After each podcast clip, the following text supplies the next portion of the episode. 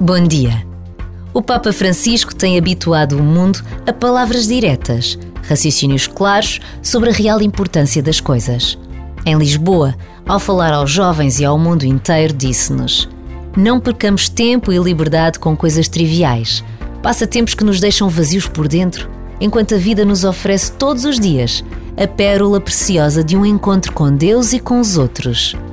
O encontro com Deus é a pérola preciosa que nos espera todos os dias.